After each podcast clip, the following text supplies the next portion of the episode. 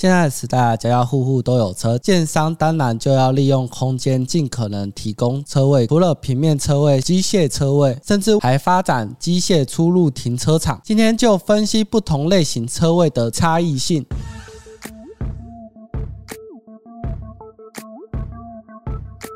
欢迎来到房仲小五的频道，大家好，我是小智。现在的车位啊，依照出入的方式和停放分为五大类型。出入有平面坡道和机械，停放方式啊也有平面和机械。第五种仓储式，也就是机械塔。首先，大家最偏爱的坡道平面车位，好处啊在于都是平面空间，比较不会限制车型，不需要依赖机械取车，也就没有额外的保养维修费用。但是购买时啊需要。花费较多的钱，如果是机械式，差不多的空间可以变成两至三个车位。第二，坡道机械，这是相对常见的车位。进入平面坡道停车场车位是由机械升降或平移式。对于低底盘的车子啊，也有所影响。针对上中下层会有不同高度或载重的限制，是除了坡道平面车位外相对方便的。第三，机械平面车位是针对基地空间没有办法规划坡道，尤其坡。道会占据一定的空间，可能会影响车位数量的规划。如果改成机械进入停车场，就能节省空间。但是进入停车场啊，还是要停放平面式的车位。第四，升降机械车位，这种车位啊，在密度较高的闹区比较会看到，进出和停放都由机械升降。除了会有高度或载重的限制，机械操作啊都需要时间，取车啊相对较费时，加上机械保养费用比较高。如果遇到停电或故障，就无法取车。第五，机械塔。上面的车位啊，都是人把车开下去停放。不过现在有一种车子开进升降梯的，人出来操作机械输送带啊，会把车子送到位置。在一些收费的临时停车场比较常见。再来则是自家车位，如果用不到，到底能不能出租或转售呢？早期的车位啊，可能会有一张独立的权状或使用证明，可以单独出售。不过管委会啊，通常会对此有所限制。如果转售，给住户之外的人啊，会造成出入比较复杂，所以有些管委会啊，便会限制转售啊或者出租必须在这个社区的住户。现在来说，车位都是登记在公社之下，如果是大公，就是全体住户共同持有，可能以抽签轮流的方式；相对于小公，是经由分管协议将特定范围使用权指定给特定的住户。目前啊，多数的车位都是登记小公，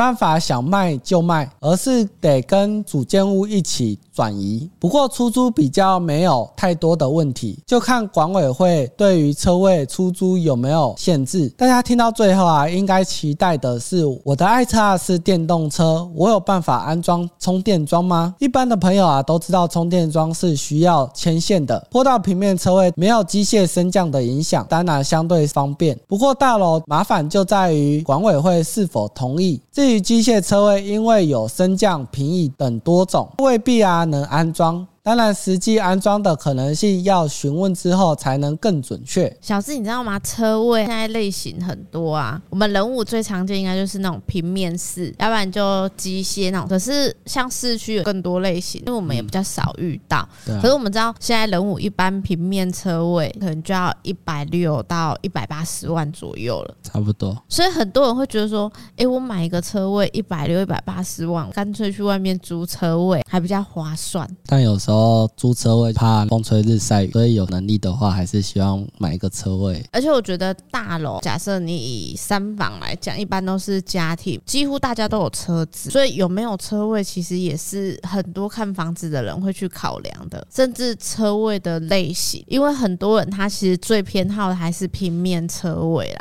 因为蛮常看到就是机械车位，很多新闻有意外，那个算是蛮少数。可是我觉得机械是确实有一些不方便。的地方，比如说像是你买中层或下层，它的高度就会有一些限制，可能你修旅车子没有办法停。再加上你如果买机械式的车位啊，它就是一定会有每个月固定的保养费用。如果你屋龄可能到三十年、四十年左右，基本上机械车位需要再做一次更新，有一些更旧一点，它可能会整个都要换新的了。为了安全考量，可是机械车位跟平面车位加成是真的差蛮多的。如果以人物来讲，机械车位可能就是在八十万上下，跟平面式车位大概差了。一百万左右，可能就会考虑说，哎、我机械的我买上层就好了，限高载重等等的限制比较没有那么严格。可我觉得，当然那是否个人需求。唯一遇到一个比较困难处就是停电的时候啦。停电的时候不是都会有备用电吗？还是有些？比较旧型的就没有，我觉得跟大楼本身的配备有关系。可能紧急用电大部分都配套在电梯上面，或者是比较旧式的大楼，如果它没有一些紧急发电机，你可能就没有办法出来了。所以停电，我觉得也是考量之中的因素之一啊。还有一点啊，就是可能部分朋友啊不喜欢机械车位的原因，就是我们平常缴的机械保养费用啊，就真的只是保养费用，而不是可以拿来作为修缮使用。现在很多旧大楼啊面临的问题。问题有些机械车位啊，管委会没有要处理坏掉啊，就要住户自行做处理。之前有一些大楼就是大家都是机械车位，每个月都有付保养的费用啊。后来机械车位有一些故障需要整座换的时候，可是没有全部的人都愿意出钱，所以你就变成说大家都没办法使用，它就是放在那边。不过我觉得啦，毕竟我们当初在买的时候就会知道说这是机械车位，甚至如果你买新建案，它当然只有选择性给你。可是相较之下，机械车位跟平面车位的价位就是。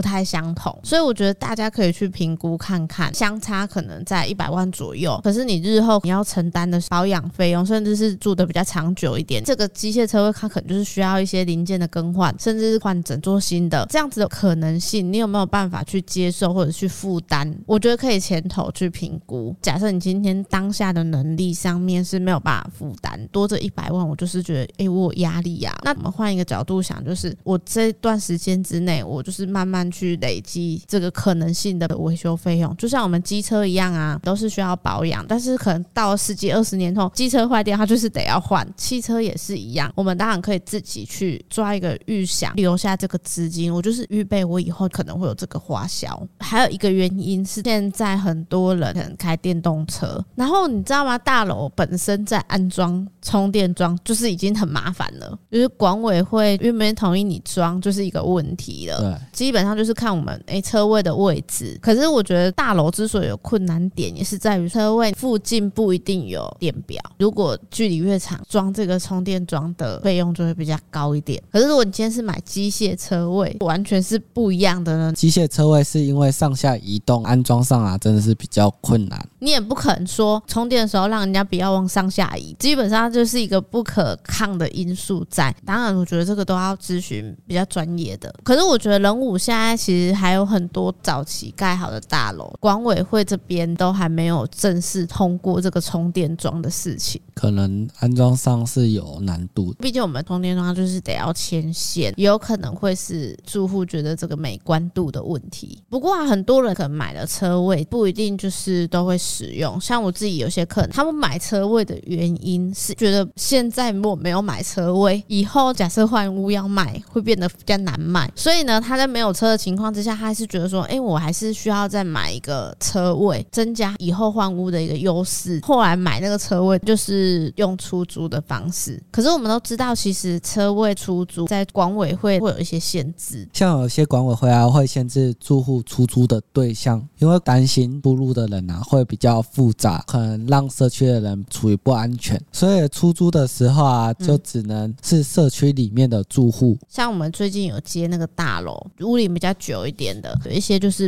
地下室全部的车位归管委会所有，都不是私人，然后他就变成半年或一年举行一次抽车位，甚至是有一些没有抽签，他就是排队。像我有一个客人，他就是买那个中古大楼，他跟我讲说他已经买七八年了，可是问题是啊，他从刚买的时候他就跟管委会说他要排队轮那个车位，结果他说已经七八年过后，他完全都没有轮到。对啊，车位是一妹难求啊。可是我觉得卖这件事情就是真的会比较复杂。如果今天你是有车位，你想要把它卖掉，以现在新建来讲，基本上可能性是零。就是你会发现车位啊，不再像以前独立的一张权状。现在你只要看到那个藤本上面，车位就是含在那个公设空间里面，没有办法卖，除非你想要整个房子一起卖给人家。但是如果你今天是比较旧的大楼，它会有独立的一个使用权状，或者是一个独立的产权，这一张就是可以让你转让。可是问题是有一个管委会在，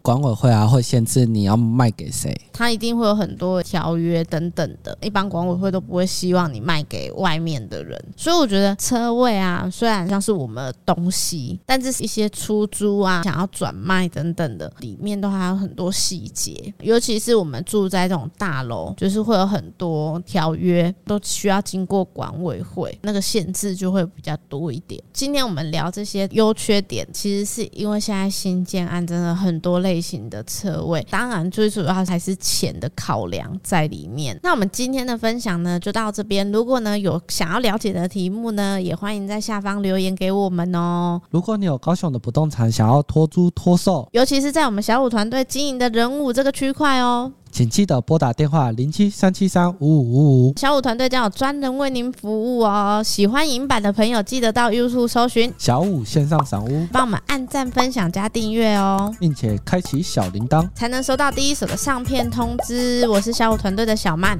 我是小五团队的小智，我们下次见喽，拜拜。拜拜。